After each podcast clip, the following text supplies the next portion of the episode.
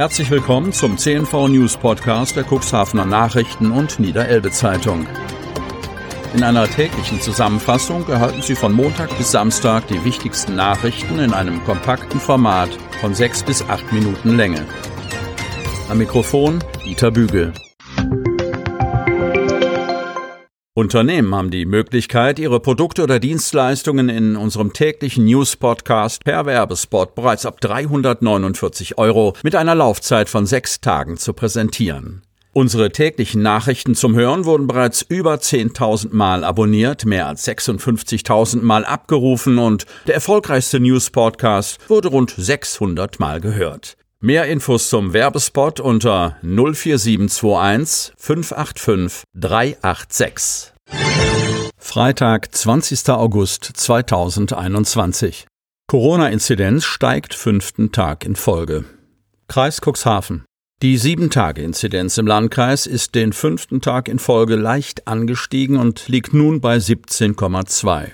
Wie die Kreisverwaltung in ihrem Lagebericht am Donnerstag mitteilte, gibt es im Cuxland acht bestätigte Neuinfektionen. Die Hälfte davon gibt es in der Stadt Cuxhaven, zwei Neuinfektionen gibt es in Geestland und je eine in der Samtgemeinde Lockstedt sowie der Samtgemeinde Börde-Lamstedt. Zudem ist eine Person in Cuxhaven im Zusammenhang mit einer Corona-Infektion verstorben. Die Sieben-Tage-Inzidenz liegt bei 17,2. 6,5 Millionen Wahlberechtigte sind aufgerufen, am 12. September zu wählen. Kreis Cuxhaven. Am 12. September werden nicht nur die Parlamente in den Städten, Gemeinden und Kreisen gewählt, sondern vielerorts auch Landräte und Bürgermeister. Dabei geht es vor allem um die Politik vor der eigenen Haustür. Auch im Landkreis Cuxhaven stehen Wahlen an. Wo eine Stichwahl erforderlich ist, findet diese zwei Wochen später statt, zeitgleich mit der Bundestagswahl. Das Besondere an dieser Kommunalwahl ist die Nähe zur Bundestagswahl, sagt die Politikwissenschaftlerin Christina Marie Joanne an der Karl von Ossietzky Universität Oldenburg. Das bringe durchaus Vorteile. Man sehe viel mehr Wahlplakate als bei anderen Kommunalwahlen und würde im Alltag stärker mit Politik konfrontiert. Das könne dazu führen, dass die Aufmerksamkeit der Wählerinnen und Wähler stärker auf die Politik gelenkt werde. Was die Bundestagswahl schafft, ist ein politisches Klima herzustellen, so Jouen.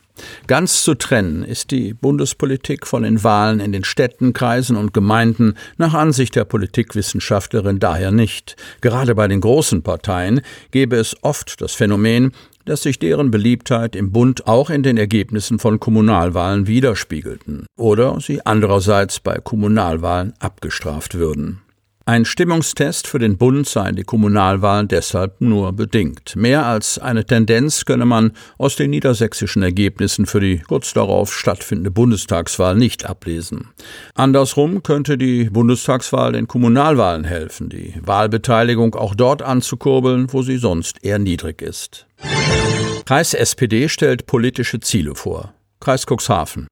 Knapp vier Wochen vor dem Urnengang haben die Sozialdemokraten im Cuxland ihr Programm für die Kreistagswahl vorgestellt. In einem sogenannten Sommergespräch präsentierten Katja Brösling, Gunnar Wegener, Klaus Johansen und Oliver Lottke ein Zehn-Punkte-Papier, das die politischen Ziele für die kommenden fünf Jahre zusammenfasst. Gesundheitsvorsorge und die Sicherung von Krankenhausstandorten ist Punkt eins auf der SPD-Agenda. Anschließend ging Wegener auf die Bedeutung von Bildung auch im Hinblick auf Berufsqualifikation ein, erklärte, dass die SPD den Kreis durch politisches Handeln bis 2035 klimaneutral lassen werden möchte und sprach sich beim Thema Urlaubsregion Cuxland angelangt für ein ausgewogenes Verhältnis zwischen Ambitionen der Tourismusbranche und den Interessen von Einheimischen aus. Gegenüber politischen Mitbewerbern setzten sich die Sozialdemokraten durch die Überlegung ab, auf Kreisebene eine kommunale Wohnungsbaugesellschaft zu installieren. Sie soll sicherstellen, dass das Wohnen in der Region erschwinglich bleibt, könnte aber auch eine Rolle bei Entwicklungsaufgaben in den Ortschaften spielen. Neuer Fregattenkapitän bei Nordholzer Marinefliegern. Nordholz. Nach gerade einmal einem Dreivierteljahr als Kommandeur der Stützpunktgruppe des Marinefliegergeschwaders 3, MFG 3 in Nordholz, übergibt Fregattenkapitän Renner das Kommando an Fregattenkapitän Steffen Hofmann. Der kommt gerade frisch aus den Vereinigten Staaten zurück an die Nordseeküste und ist stolz, der neue Kommandeur der Stützpunktgruppe zu sein. Der heutige Wechsel hebt sich von den meisten anderen Wechseln besonders ab, da ich erst im Dezember des letzten Jahres dem heute scheidenden Kommandeur die Verantwortung über die Stützpunktgruppe übergeben habe, erklärt Fregattenkapitän Oliver Ottmüller, Chef des Stabes und stellvertretender Kommandeur des MFG 3 bei der feierlichen Zeremonie der Kommandoübergabe.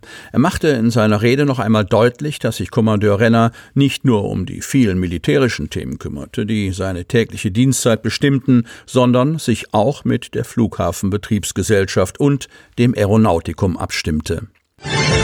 Samtgemeinde beantragt Millionenförderung für Radwege, Landhadeln. Um das Radeln der Samtgemeinde Landhadeln attraktiver und sicherer zu gestalten, sollen entlang des Hadener Kanals sowie in der Gemeinde Wingst und der Stadt Otterndorf neue Radwege entstehen. Für die Realisierung dieser Maßnahmen wurden nun Anträge auf Gewährung von Mitteln aus zwei Förderprogrammen des Landes gestellt.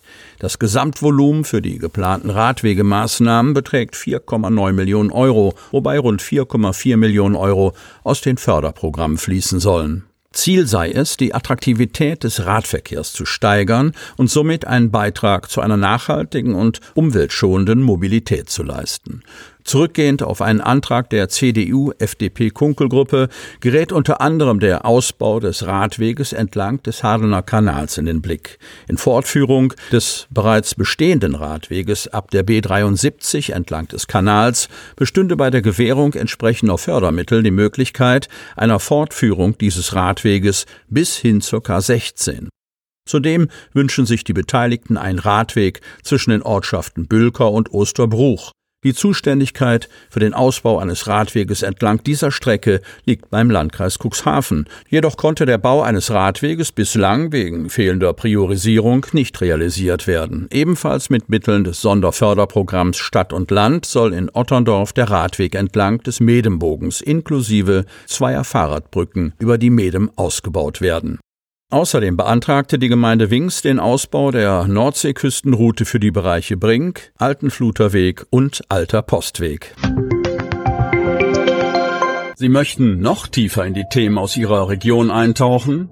In unserem CNV-Themen-Podcast auf Tauchgang gibt's alle 14 Tage per Interview interessante Personen, emotionale Stories und bemerkenswerte Projekte aus dem Landkreis Cuxhaven direkt auf die Ohren.